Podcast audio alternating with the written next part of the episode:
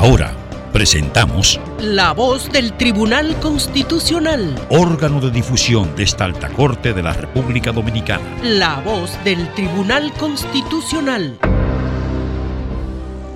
¿Qué tal, amables oyentes? Estamos ya en pleno mes de diciembre, propicia la ocasión para desearles a todos una feliz Navidad y un venturoso y próspero año 2020, pidiendo de Dios que nos permita un tiempo de crecimiento, logros y realizaciones, tanto en el orden social como en lo individual, entendiendo con esto que somos el componente que integra la sociedad en su conjunto. Como siempre, dándoles la más cordial bienvenida a una nueva entrega a este nuestro espacio, La Voz del Tribunal Constitucional Radio, órgano radial del Tribunal Constitucional Dominicano, que cada sábado se transmite a través de esta radio educativa dominicana en sus frecuencias 95.3 y 106.5. A continuación, escuchemos al magistrado Milton Ray Guevara, presidente del Tribunal Constitucional Dominicano, ofreciendo a nuestros oyentes un mensaje de bienaventuranza con motivo de las festividades navideñas. Pueblo dominicano, Dios es amor. La Navidad recuerda el nacimiento de Dios. Eso significa que debe ser momento de armonía, de paz, de solidaridad y de amor. Pensemos en aquellos que tienen dificultades, que necesitan la esperanza de un fin de año que sea provechoso y de un venturoso año 2020. Que las bendiciones del Señor desciendan sobre cada uno de nosotros la República Dominicana sea más que nunca solidaria, justa y humana. Bendiciones para todas y todos. En el contenido de hoy, espere en este programa la trascendental conferencia que con el título La protección de las víctimas y testigos un reto para el sistema penal, dictará el magistrado Milton Ray Guevara, presidente del Tribunal Constitucional en la ciudad de Santiago de los Caballeros, en la cual, conforme a sus consideraciones, el Código Procesal Penal de la República Dominicana puede ser conocido como el Código de la Delincuencia. Infórmese de la visita que girará a esta alta corte el representante del Programa Mundial para la implementación de la Declaración de Doha, de sus objetivos respecto de cultivar una cultura de legalidad y de cómo fue recibido por el magistrado Milton Ray Guevara, presidente del Tribunal Constitucional. ¿Cuáles motivaciones llevan al Tribunal Constitucional a vincular sus actividades con los miembros de la Dirección General de Seguridad de Tránsito y Transporte Terrestre, DGCET? ¿Cuáles sentencias ha dictado este tribunal en referencia a acciones ligadas a dicha institución? ¿Y cuáles son las consecuencias del incumplimiento de las mismas? Espere los detalles. ¿Es una realidad o un mito la invocada autonomía e independencia de los órganos constitucionales extrapoder en República Dominicana? Conozca acerca de la obra bibliográfica que con este título recientemente pusiera en circulación la doctora Belén Catalina del Toro, docente, experta dominicana en organización estratégica. En las efemérides, Acompáñanos a conocer en cuáles motivaciones se fundamentaron las propuestas de modificación constitucional presentadas al Congreso Revisor de 1854 y por qué se alegaban inconvenientes de aplicabilidad a las mismas. Espere en la entrevista de hoy la retransmisión de la conferencia titulada La protección de las víctimas y testigos, un reto para el sistema penal que dictara en la ciudad de Santiago de los Caballeros el magistrado Milton Ray Guevara, presidente del Tribunal Constitucional. Nuevamente sean todos ustedes muy bienvenidos a nuestro programa, La Voz del Tribunal Constitucional Radio. Continuación, Tomás Marte y Guillermo Enríquez con las noticias del tribunal. Bienvenidos a esta edición informativa en su espacio La Voz del Tribunal Constitucional. Como siempre, es un placer acompañarles en esta edición noticiosa de su espacio La Voz del Tribunal Constitucional. El Tribunal Constitucional de la República Dominicana dejó en estado de fallo dos expedientes de acción directa de inconstitucionalidad durante una audiencia celebrada en la Sala Augusta de la Suprema Corte de Justicia. Uno de los expedientes quedó declarado de urgencia. La Corte, encabezada por su presidente magistrado Milton Rey Guevara, indicó que según lo establecido en el artículo 6 del reglamento jurisdiccional del Tribunal Constitucional, el expediente TC-01-2019-0045, así como todos los demás expedientes relativos a la Ley 3318 y la Ley Orgánica del Régimen Electoral número 15-2019, se declara en urgencia. El accionante Santo Hilario Sedano atacó los artículos 49 numeral 4 de la Ley número 3318 el artículo 134 de la Ley 1519 de 2019 y demandó que se declare inconstitucional basado en el tema de transfugismo y otras violaciones a la Carta Sustantiva. Como intervinientes voluntarios figuraron Huáscar Rivera Vargas, Marino de Jesús Félix Rodríguez y el Partido de la Liberación Dominicana.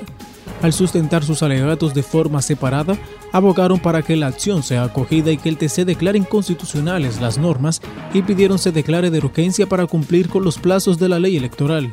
De igual forma, el órgano jurisdiccional declaró en estado de fallo el expediente TC-01-2019-0044 en el que la agrupación médica del Instituto Dominicano de Seguros Sociales y los doctores Rafael Manzanillo Laguna y Coral del Socorro Pereira Ramírez atacaron el artículo 46 de la ley número 397-19 que crea el Instituto Dominicano de Prevención y Protección de Riesgos Laborales del año 2019.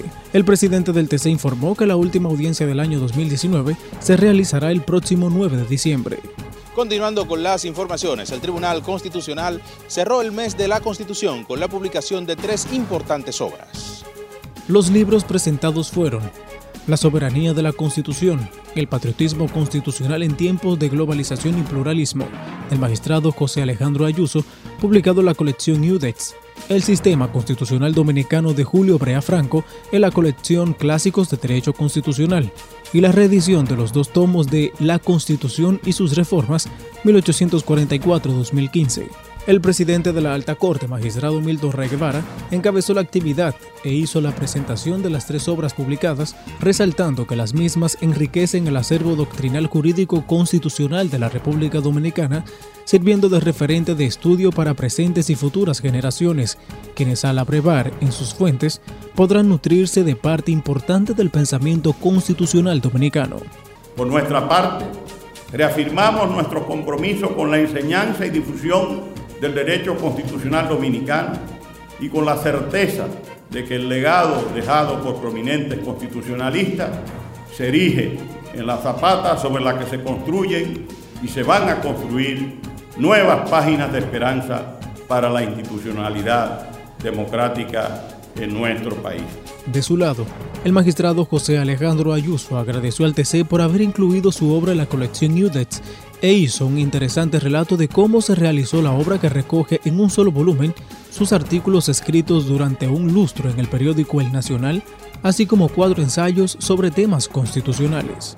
En sus manos tienen una selección de unas y otros para reafirmar que la verdadera soberanía nacional radica en la Constitución de la República. En el evento, el licenciado Joel Antigua externó los agradecimientos a nombre de la familia Brea Franco y Luis Brea Franco leyó la semblanza de su hermano Julio Brea Franco.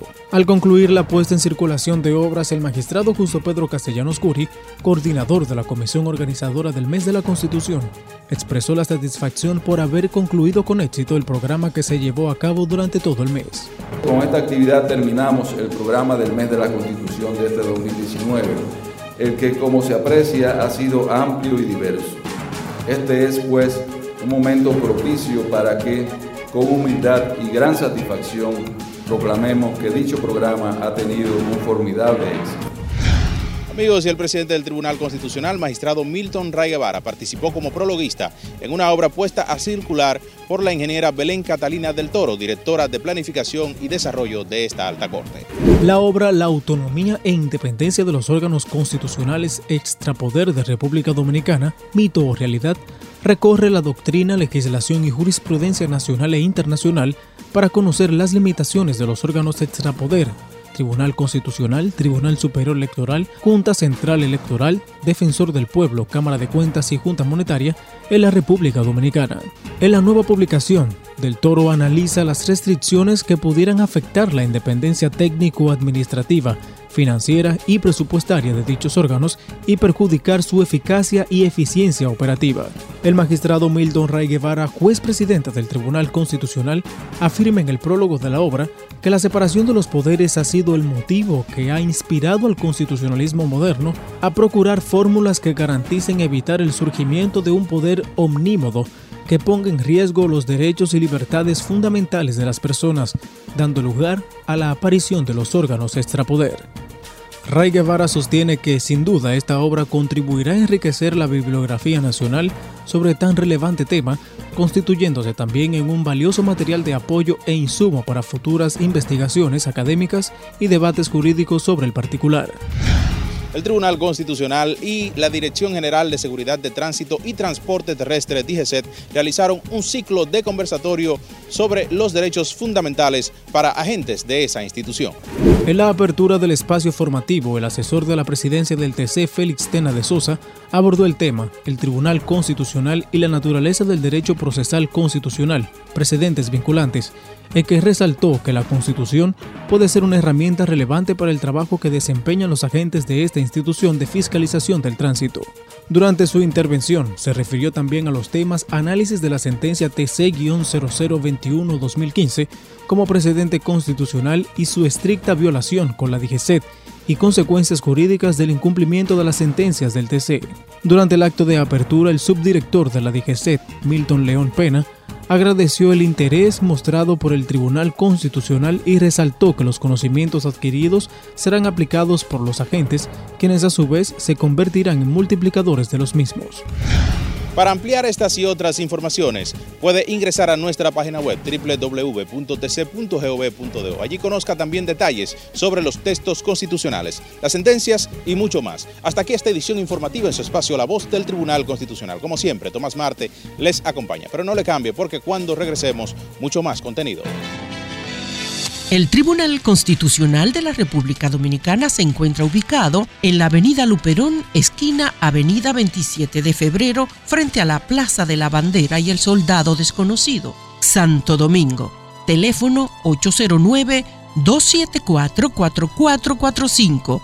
Tribunal Constitucional de la República Dominicana. Usted está en sintonía con la voz del Tribunal Constitucional Radio, órgano de difusión del Tribunal Constitucional de la República Dominicana, que como cada sábado se transmite de 9 a 10 de la mañana a través de Radio Educativa Dominicana, Red FM 95.3 para Santo Domingo Sur y Este del país, y en la frecuencia 106.5 para la región del Cibao. En Internet www.redfm.gov.do. La voz del Tribunal Constitucional Radio. Y ahora, un artículo de la Constitución Dominicana. Artículo 184. Tribunal Constitucional. Habrá un Tribunal Constitucional para garantizar la supremacía de la Constitución la defensa del orden constitucional y la protección de los derechos fundamentales. Sus decisiones son definitivas e irrevocables y constituyen precedentes vinculantes para los poderes públicos y todos los órganos del Estado. Gozará de autonomía administrativa y presupuestaria.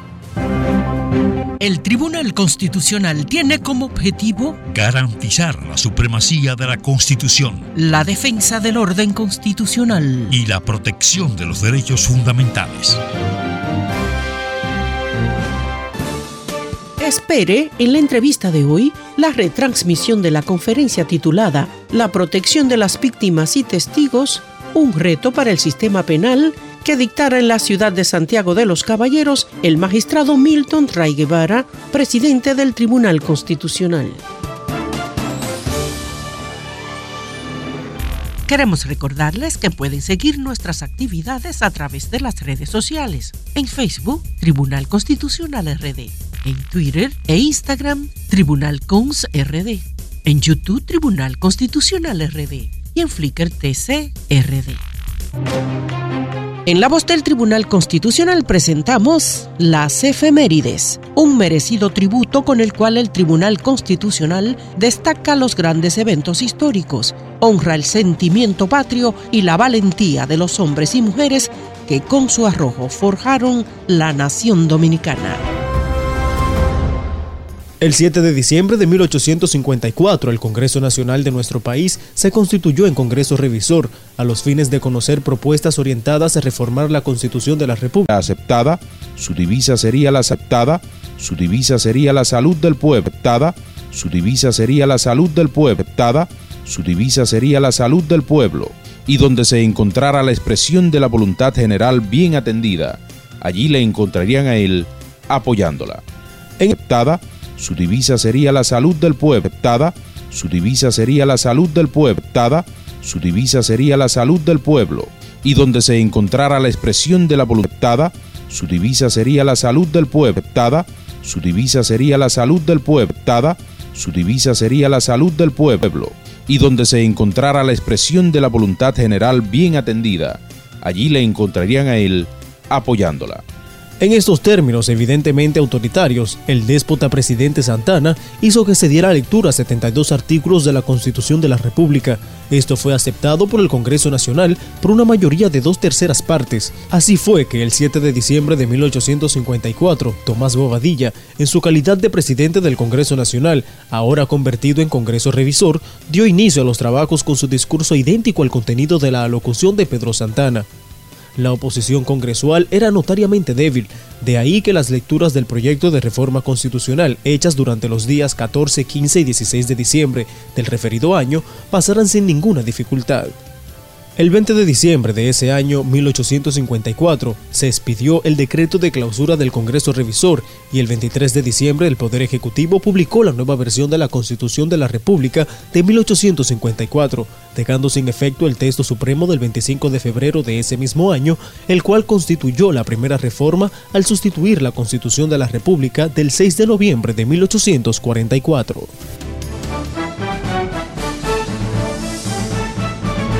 La acción directa de inconstitucionalidad contra una ley, decreto, reglamento, resolución y ordenanza que viole un artículo de la Constitución de la República puede ser interpuesta por el presidente de la República, por una tercera parte de los miembros del Senado o la Cámara de Diputados y por cualquier persona con un interés legítimo y jurídicamente protegido.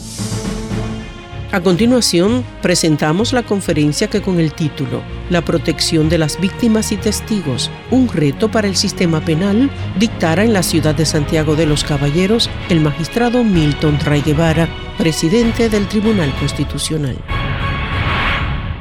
Yo soy un ser humano, pero también soy juez.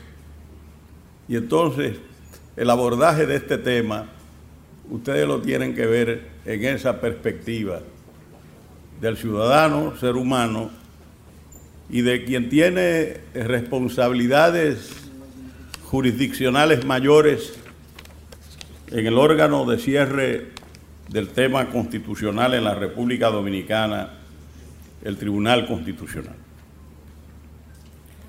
La entrada en vigencia del Código Procesal Penal hace 15 años supuso un cambio normativo de extraordinaria envergadura para el país. Ello concitó una amplia variedad de opiniones a favor y en contra. Para nadie es un secreto que en su momento asumí una posición contraria a la reforma procesal penal, ya que resultaba, me cito a mí mismo, extraña a nuestras realidades económicas, sociales, culturales y jurídicas. Termino la cita. Consideraba que después de más de un siglo de aplicación del Código de Instrucción Criminal francés, lo racional hubiese sido una evaluación de sus resultados en el tiempo y una adecuación a las nuevas realidades de la sociedad dominicana. A mi juicio, dije entonces y reafirmo ahora, era más sencillo modificar las disposiciones inadecuadas, eliminar aspectos innecesarios o contradictorios e incluir aportes nacionales y de doctrina extranjera. Lo bauticé como el Código de la Delincuencia. Es apreciable que el Código Procesal Penal constituyó uno de los primeros laboratorios en el cual empezó a fraguarse la constitucionalización del ordenamiento jurídico dominicano, pero no estaba exento de múltiples dificultades que se han traducido en consecuencias perjudiciales para la sociedad dominicana. Y es que su aplicación ha coincidido con el aumento de la tasa de criminalidad y creciente percepción de inseguridad. Ello ha suscitado ciertas inquietudes ciudadanas que no pueden ignorarse, por mucho que se reconozca las bondades normativas garantistas de la legislación procesal penal vigente. Bien sea por deficiencias en la regulación normativa, por dificultades en la implementación o por una combinación de ambas, lo cierto es que no puede negarse que el sistema de justicia penal aún no logra alcanzar todos los resultados esperados. Si hay un ámbito en que quedan evidenciadas las miserias del proceso penal en la actualidad dominicana, para redireccionar la conocida expresión del jurista italiano Francesco Carneluti, es en la protección que corresponde garantizar a las víctimas y los testigos. Son los grandes olvidados de una reforma procesal penal que a pesar de los discursos reivindicativos de la víctima, centró sus esfuerzos en las garantías de los imputados y omitió crear las condiciones de reequilibrio procesal para garantizar la protección efectiva a las víctimas y brindar la asistencia necesaria a los testigos. Esta falla estructural constituye una de las razones por las que tres lustros después de su puesta en vigencia y de haber sido remozado hace casi un lustro, con la modificación de más de un centenar de artículos, todavía el Código Procesal Penal sigue generando dificultades insalvables en la práctica de la justicia penal dominicana. Una década atrás, estaba convencido de que lo más razonable, como señalé hace un momento, era realizar las adecuaciones del lugar para constitucionalizar el Código de Instrucción Criminal y actualizarlo a las exigencias que requiere actualmente la sociedad dominicana, sin borrar de plano una legislación que con sus luces y sombras ya había echado raíces en el país. No encuentro razones en lo personal para cambiar de opinión, pero sí debo precisar ahora que lo importante no es sustituir un código por otro, ni realizar un remozamiento cosmético a la normativa procesal penal. Lo imperioso es incorporar mecanismos institucionales que permitan al juez penal controlar mejor la astucia de quienes apalancados en el abuso de las garantías procesales impiden la realización efectiva de la justicia, así como modificar aspectos nodales de la normativa que generan un desequilibrio procesal oprobioso en detrimento de las víctimas. Es importante señalar que la adecuada protección de las víctimas y los testigos no supone abrazar el llamado populismo penal para deshumanizar a quienes alegadamente infringen la ley penal y legitimar la aplicación arbitraria del derecho a contrapelo de las exigencias institucionales que impone el Estado social y democrático de derecho que prefigura el artículo 7 de nuestra Constitución, sino que como acertadamente plantea el Manual de Instrucciones para la Evaluación de la Justicia Penal, cuestiones intersectoriales, víctimas y testigos de la Oficina de las Naciones Unidas contra la Droga y el Delito, constituye una exigencia que procura garantizar un sistema de justicia penal equitativo, efectivo y eficaz, que respete los derechos fundamentales tanto de las víctimas y los testigos como de los sospechosos y delincuentes.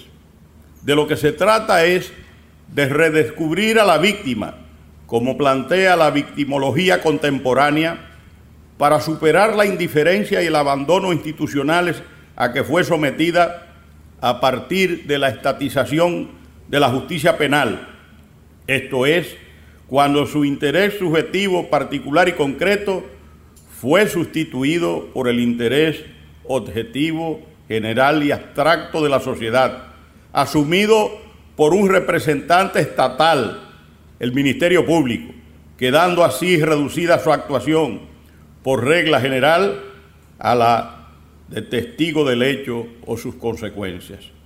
Aunque resulta exagerado plantear la abolición del sistema penal, como sugirió el criminólogo noruego Nils Christie, sí debemos prestar atención a la certera crítica que realizó contra la expropiación del conflicto, a partir de lo cual la víctima es, cito, empujada completamente fuera del escenario y reducida a ser la mera desencadenante del asunto. La víctima es una especie de perdedora por partida doble. Primero frente al delincuente y segundo, y a menudo de una manera más brutal, al serle denegado el derecho a la plena participación en lo que podía haber sido uno de los encuentros rituales más importantes de su vida. La víctima ha perdido su caso en manos del Estado. Termino la cita. Tras cada proceso penal generalmente hay una historia de vida, un sujeto agraviante y un sujeto agraviado. El relato tradicional del sistema de justicia penal se ha basado en dar prevalencia al sujeto agraviante, al que se trata de responsabilizar para determinar la sanción correspondiente pero se ha ignorado a la víctima como ofendida. Hoy día, sin embargo, ya no es aceptable que la víctima siga siendo, como dice el maestro Julio Mayer, un convidado de piedra en el sistema penal, sino que es una necesidad ineludible realizar cambios institucionales y culturales a lo interno del sistema de justicia penal que permitan, cito, prevenir la victimización, proteger y asistir a las víctimas y tratarlas con humanidad y respeto a su dignidad. Por otro lado, las víctimas deben tener acceso a los mecanismos judiciales de otra índole que les permitan buscar vías de recurso y obtener una pronta reparación por los daños sufridos. Asimismo, las víctimas deberían tener la posibilidad de recibir asistencia especializada para el tratamiento de los traumas emocionales y de los problemas de otra naturaleza derivados de su victimización. Surge la pregunta, ¿qué es una víctima? Independientemente de la gran confusión que existe en la doctrina, se podía decir con el catedrático Luis María Reina Alfaro, que víctima del delito es aquel que sufre las consecuencias directas o indirectas generadas por la comisión del mismo. Para el autor se adopta en suma un concepto amplio de víctima, consecuente con la idea de una victimología de máximos, como la que acertadamente propone el maestro español de País Vasco, Antonio Beristain. Una de las promesas de la reforma, de la cacareada reforma procesal penal en América Latina, era justamente garantizar una mayor protección a las víctimas y los testigos. Se confiaba en que la institucionalización del Ministerio Público iría de la mano con la creación de una cultura de trabajo que permitiera a los fiscales asumir una mayor sensibilidad hacia las víctimas y los testigos y que ellos asuman claramente un rol de defensa de sus intereses. Sin embargo, un informe sobre los desafíos del Ministerio Público, elaborado por el Centro de Justicia de las Américas, CEJA, una agencia de la Organización de Estados Americanos, OEA, que ha impulsado la reforma procesal penal en la región, anticipaba ya desde 2005, cito, que no obstante haberse producido avances muy significativos en materia de diseño normativo de derechos a favor de las víctimas, todavía es posible constatar que el Ministerio Público no se ha convertido en un actor muy vigoroso en la promoción y protección de los mismos. Termino la cita. La situación de los derechos de protección de las víctimas y testigos en el sistema de justicia penal dominicano está hoy día atravesada por una tensión irresoluble entre la normatividad y la normalidad, para usar la gráfica contraposición del maestro Hermann Heller, pues los textos del Código Procesal Penal parecen contener el germen de elementos de garantías que podrían garantizar su protección efectiva, pero la configuración institucional y la práctica real aún no logra acoplarse plenamente a los fines manifiestos que plantea la norma. Esta tensión es uno de los factores que genera mayor revictimación y desconfianza en el sistema de justicia penal y puede derivar en impunidad, lo cual a su vez constituye un terreno fértil para el aumento de la criminalidad. Es apreciable que el Ministerio Público Dominicano aún no cuenta con estructuras operativas que puedan hacerse cargo de ofrecer a las víctimas una atención integral conforme a los derechos fundamentales que les corresponden. Es sabido que existe una unidad macrodirectiva que procura trazar pautas para la adecuada atención a las víctimas desde la Procuraduría General de la República, pero ello no se ha traducido en la institucionalización de unidades microoperativas en las diversas fiscalías del país. Aunque existen iniciativas públicas y privadas que dan cierta asistencia a víctimas particulares, es patente que el Ministerio Público aún no está asumiendo integralmente la función que en esta materia le confían la Constitución y las leyes. El país espera que a lo interno del sistema de justicia penal se adopten medidas trascendentales que permitan reequilibrar procesalmente el rol de la víctima como un sujeto a quien debe garantizársele una tutela judicial efectiva, que se proteja a los testigos para evitar que su participación en el proceso penal se traduzca en una puesta en riesgo que desincentive el interés de la ciudadanía. No es posible que una víctima o un testigo deban realizar varios traslados a un tribunal para el conocimiento de una audiencia poniendo en riesgo su estabilidad laboral o comprometiendo el tiempo que pueden dedicar a otros asuntos personales y familiares. Es por lo tanto imperativo repensar muchas de las prácticas generales que se han desarrollado a partir de la reforma procesal penal para redireccionarlas a criterios que resulten más adecuados a la preservación de la dignidad de las víctimas y los testigos. Ningún sistema de justicia penal puede ser eficiente en la actualidad sin la participación efectiva de la víctima y los testigos. Así que, además de las razones que se fundan en la preservación de la dignidad intrínseca que les corresponde como seres humanos, invertir en la protección de las víctimas y los testigos constituye una garantía para la efectividad de la persecución penal la empatía con la víctima, sin perder la necesaria objetividad que exige el cargo, ayuda al Ministerio Público a sustentar mejor la pretensión acusadora una vez que se ha convencido, a la luz de las pruebas recabadas durante la investigación, de que el imputado es culpable de los hechos que le imputan. No es accidental, por tanto, que la constitución nuestra refiera que en el ejercicio de sus funciones el Ministerio Público, cito, dispondrá la protección de las víctimas y los testigos. Artículo 169, párrafo primero constitucional. El sistema de justicia penal debe contar con mecanismos oportunos de protección para víctimas y testigos que se encuentran en situación de especial riesgo por su participación en el proceso penal. No es concebible que una víctima o un testigo que se ha comprometido a ofrecer información valiosa para la desarticulación de una red criminal o cualquier otro supuesto de criminalidad compleja sea dejado a su suerte durante o después del proceso correspondiente contra él o los alegados infractores.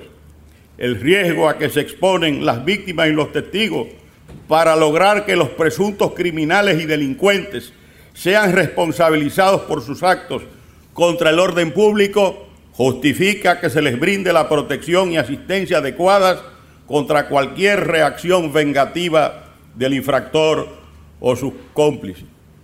Da pena que uno a veces observa en pleno tribunal que estos delincuentes hacen gestos a los testigos o a los familiares de la víctima cuando están hablando y le hacen así, como señalando en forma de burla criminal que van a disponer también de la vida de esos familiares o testigos.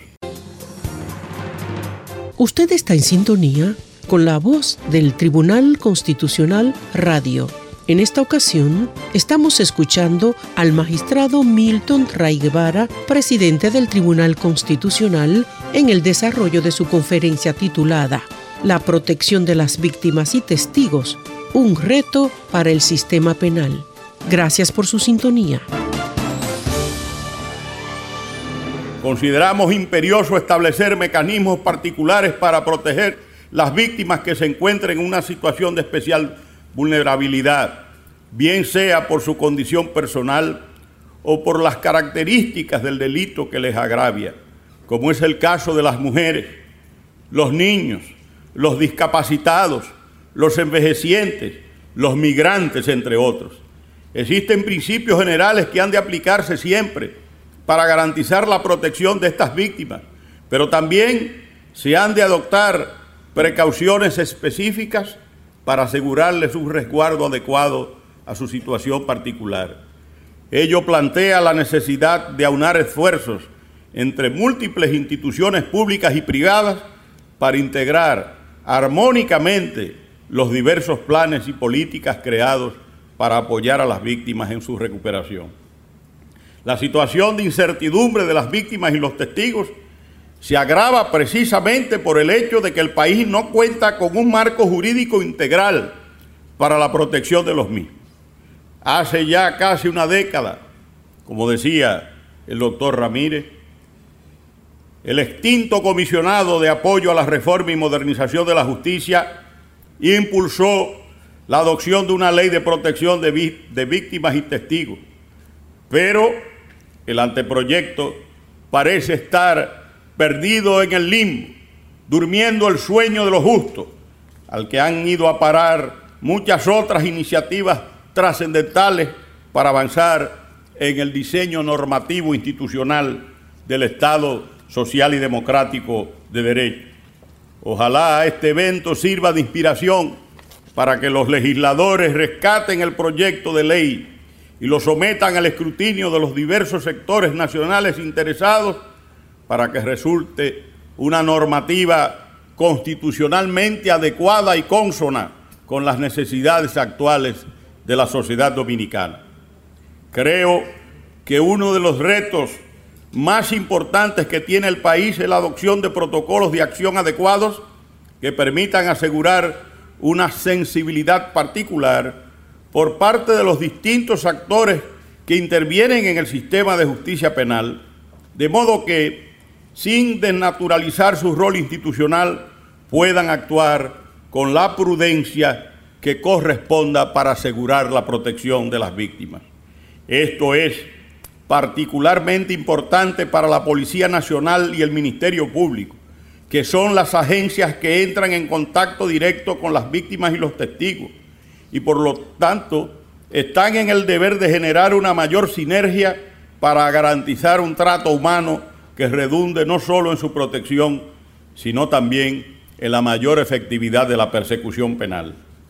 Un aspecto que no debe omitirse es el servicio de asistencia legal gratuita, gratuita, que el artículo 177 constitucional consagra a favor de las personas que carezcan de los recursos económicos para obtener una representación judicial de sus intereses, particularmente para la protección de los derechos de la víctima, sin perjuicio de las atribuciones que correspondan al Ministerio Público en el ámbito del proceso penal. Eso dice el artículo 177 de la Constitución vigente. Sé que el Ministerio Público ha establecido un sistema de representación legal de las víctimas, pero su alcance aún es limitado. Existen resistencias importantes a vencer para que la representación de las víctimas sin recursos se convierta en una tarea de los fiscales que impulsan la acción penal, de modo que el interés pecuniario del resarcimiento del daño a la víctima sea asumido junto al interés institucional de conseguir una sanción penal contra el infractor. El protagonismo que la víctima debe alcanzar en el sistema de justicia penal estaría incompleto, a mi juicio, si no cuenta con los medios que le permitan defender adecuadamente sus intereses. Ya es tiempo de pensar en establecer una verdadera defensoría de las víctimas que pueda asumir la representación integral de quienes carezcan de recursos. Esto permitiría garantizarles de manera adecuada la tutela judicial efectiva y crearía las condiciones para poder sostener una pretensión penal autónoma en el sistema de justicia penal que les permita controlar cualquier distanciamiento de la acusación pública que pueda afectar el interés legítimo de los agraviados de que se haga justicia. Creo que el ejercicio de la función jurisdiccional no es incompatible con el desarrollo de una sensibilidad institucional hacia las víctimas. Los jueces no deberían escudarse tras la letra desnuda de la ley para evitar tomar decisiones razonables en el marco de las posibilidades que la textura abierta del derecho ofrece, que creen un ambiente propicio para la protección de las víctimas y los testigos. Los jueces cuentan con suficientes técnicas interpretativas y argumentativas aún en el ámbito más restringido del sistema de justicia penal, para tomar decisiones que sean sensibles a los derechos de las víctimas. Es una cuestión de responsabilidad que no debe ser eludida al amparo de un vergonzante formalismo jurídico que no resiste el más mínimo análisis de razonabilidad. Un ejemplo edificante del compromiso con las víctimas sin afectar el debido proceso de los imputados lo ofrece una de las primeras sentencias del Tribunal Constitucional, la TC 1012, en la cual debía proteger el derecho a la propiedad de un arma de fuego de un hombre a quien la mujer imputó de violencia intrafamiliar, aunque después se retiró la querella. El tribunal estaba consciente de que el objeto de la revisión de amparo era la tutela de la propiedad del arma y la llamada revocación arbitraria del permiso de tenencia, pero no podía ignorar el riesgo en que podía quedar expuesta la mujer, toda vez que existió un sometimiento judicial por violencia intrafamiliar y que igualmente contra dicho señor se dictó una orden de protección, las famosas órdenes de protección. ¿Qué hacer frente a esta tensión o conflicto de intereses legítimos entre el alegado infractor, que era el dueño del arma, un arma legal, y la presunta víctima, el Tribunal Constitucional estimó que la referida revocación en principio era injustificada, porque desconocía el principio de presunción de inocencia y el debido proceso en perjuicio del recurrido y ordenó que se restablezca la vigencia de la licencia revocada hasta que fuera dictada la sentencia definitiva e irrevocable en relación a la denuncia por violencia intrafamiliar.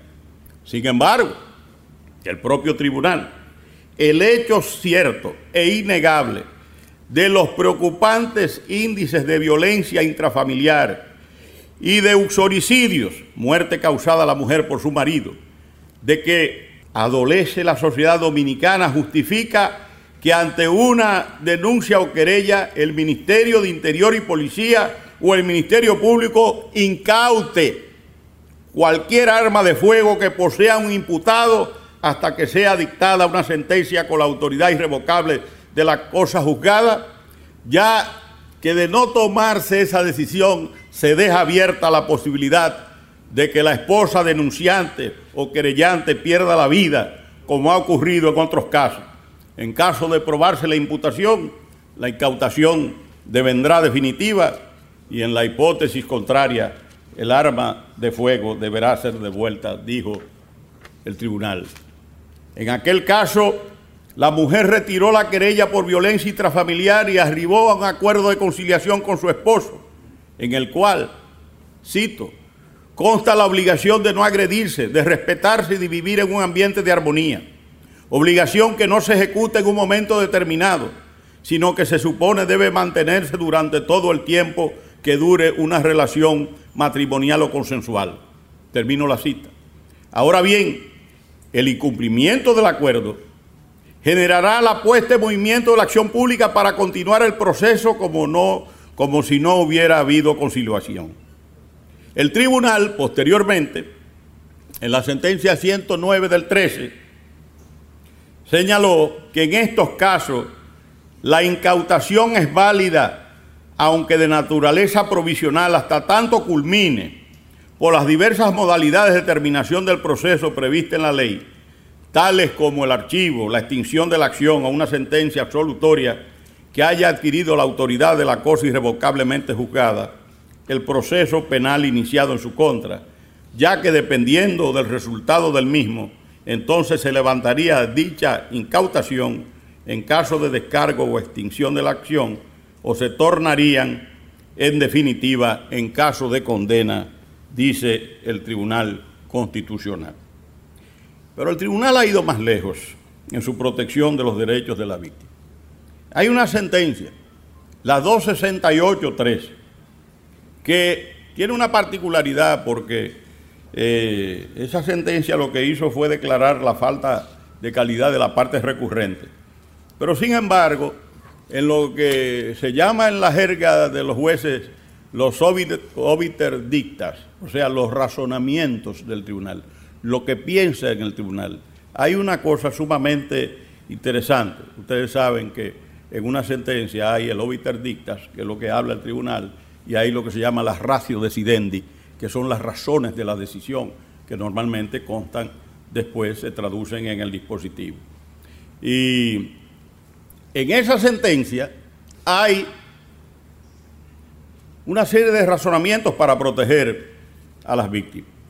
El caso versaba sobre el reclamo del señor Mario José Redondo Llenas, recluido en la cárcel modelo de Najayo, para que le permitieran publicar ensayos en medios de comunicación digitales o escritos a la luz del derecho a la libertad de expresión e información previsto en el artículo 49 de la Constitución.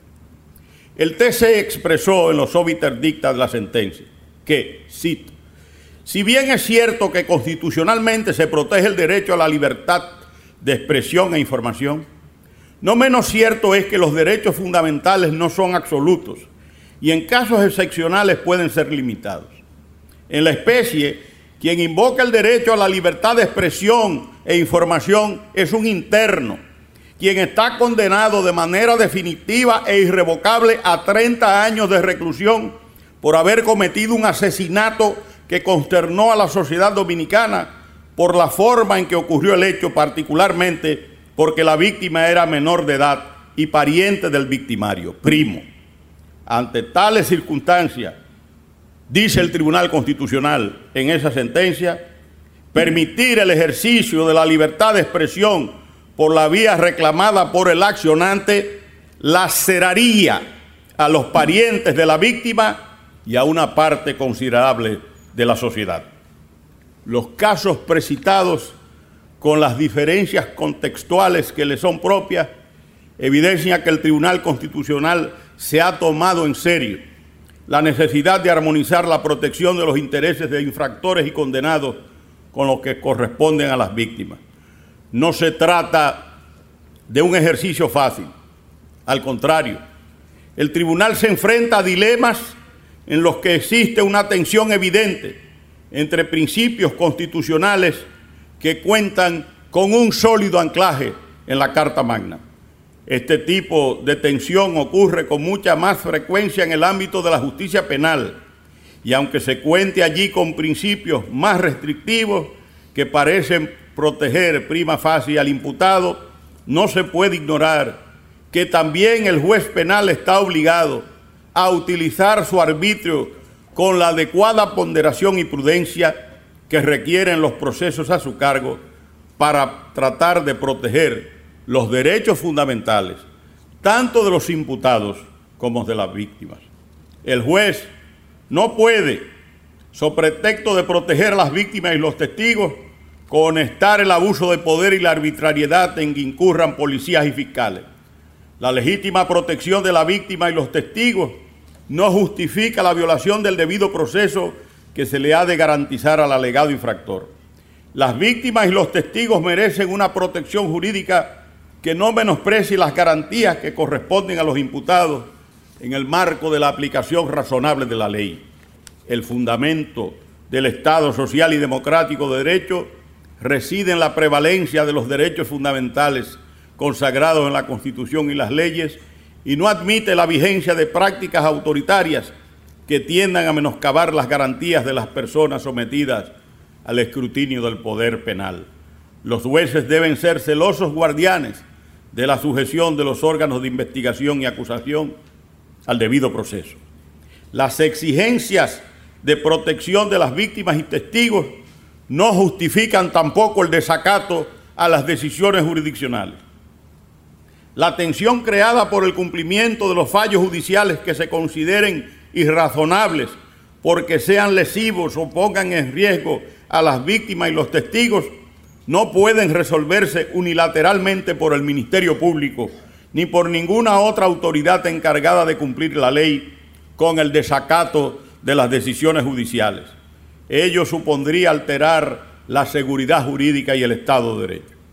Las decisiones judiciales que se consideren irrazonables o injustas deben ser recurridas oportunamente, sin desmedro de ser ejecutadas conforme a lo establecido en el ordenamiento jurídico, debiendo el Ministerio Público adoptar las medidas que correspondan para proteger a las víctimas y los testigos durante el conocimiento de los recursos correspondientes que puedan derivar en la revocación de la decisión considerada inadecuada. Nosotros estamos aquí por Vanessa. Yo estoy aquí por Vanessa. Por el compromiso de una fundación que honra su vida y su recuerdo y que se ha propuesto como objetivo estudiar, investigar, identificar y analizar los factores que generan la violencia, la delincuencia y la criminalidad. Cada día en que cae una víctima del crimen y del delito, se escucha a sus familiares exclamar, queremos justicia, solo queremos que se haga justicia. Ese grito que brota de lo más profundo de sus corazones reafirma su fe en la justicia humana, rechazando la justicia por las propias manos, que se traduce en linchamientos y en actos barbáricos. Los familiares de las víctimas necesitan respuestas contundentes. Basta ya de impunidad, de complicidad y de indiferencia. Estas últimas profundizan el dolor irreparable que de por sí causa la pérdida de un ser querido, más aún cuando se nos ha ido a destiempo en plena flor de la juventud.